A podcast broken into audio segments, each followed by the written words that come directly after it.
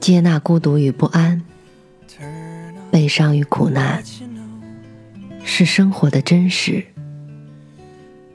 坚守温暖和希望，是活着的本质。我相信，胸中装满深切的爱，生活就会灿烂千阳；内心保有沸腾，世界会为你绽放。愿我们都能在不期而遇的温暖中，满怀生生不息的期望。晚上好，我是 Mandy。搜索并关注微信公众号“深色咪墨”，收听更多或参与互动。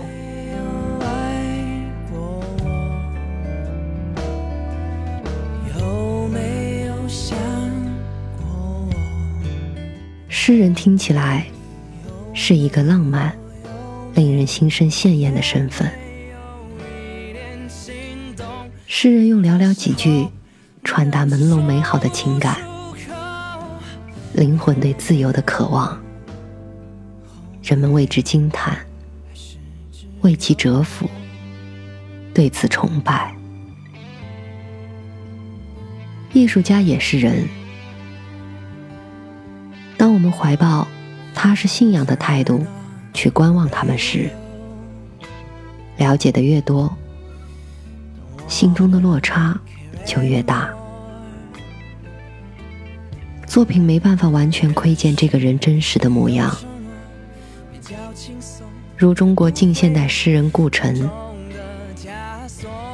他们都在各自的领域取得非凡的成就和崇高的威望。但这也无法改变他为人的一些缺陷。顾城、激流岛、谢烨、杀妻，这些关键词从未停止搜索过。小时候对顾城的诗深深着迷。他写过：“你一会儿看我。”一会儿看云，我觉得你看我时很远，你看云时很近。小巷又弯又长，没有门，没有窗。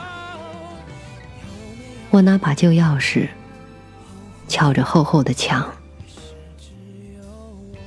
黑夜给了我黑色的眼睛。我却用它来寻找光明。这些都是流传度最高的诗句。顾城的诗带有童话气质。在诵读过他的诗之后，了解到他和妻子之间的这段往事，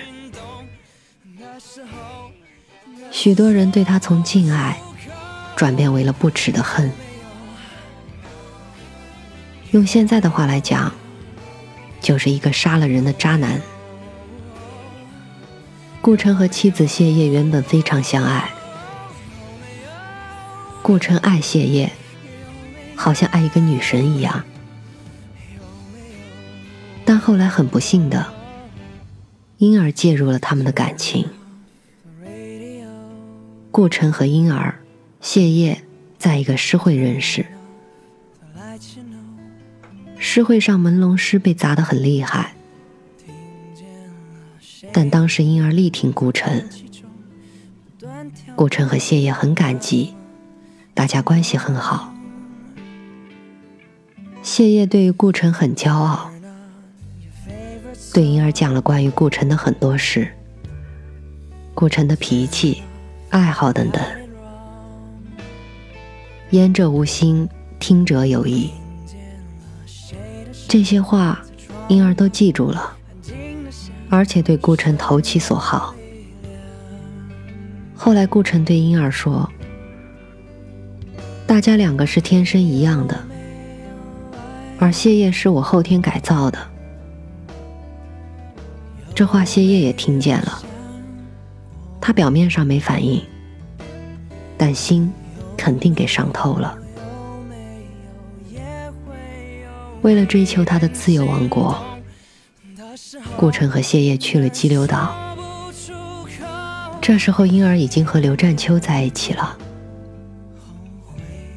却同时和顾城保持着联系。奇怪的是，谢烨并没有阻拦，而且在一旁促成这件事。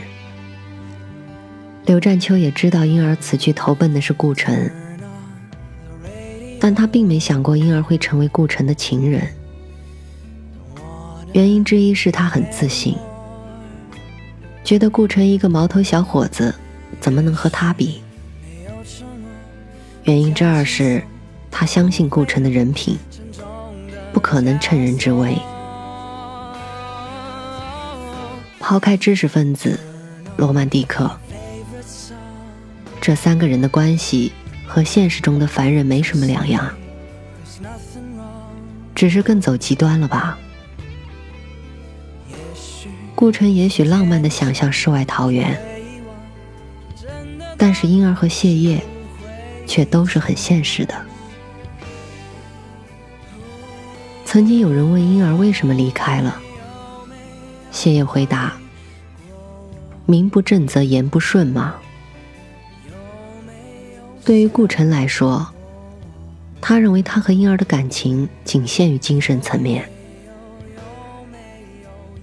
他在岛上等着婴儿和他一起建立一个精神家园，没有想到，来到他面前的竟然是个物质女孩。婴儿和顾城情人关系的开始，婴儿采取了主动。据谢烨回忆。洗澡的时候，婴儿指定让顾城送毛巾。顾城不敢送，让谢烨送。谢烨就笑着说：“人家让你送，你就去送呗。”婴儿的意思在这里可想而知。后来他居然说他的初次是顾城强奸，实在是刘占秋也不能相信的弥天大谎。顾城和婴儿在一起之后，被婴儿吸引。至于被吸引的原因，婴儿里面有提到，其实顾城在性方面是很胆怯的，他和谢烨在这方面也并不和谐。谢烨在性方面的态度也比较排斥，所以也许是婴儿在这方面给了他惊喜。谢烨和顾城的孩子小木耳被送了人，因为顾城觉得木耳是个男孩，不能进入他幻想的女儿国，而且小孩子的哭叫让他无法工作，他不喜欢这个孩子。但后来顾城给木耳的文章中说，他会在没人看见的时候偷偷对木耳好。他没有办法解决人伦亲情和他幻想的王国的矛盾。谢烨带顾城去了德国，期间婴儿跟着一个叫老头的跑了，还结了婚。这是没有爱情的婚姻，完全为了绿卡。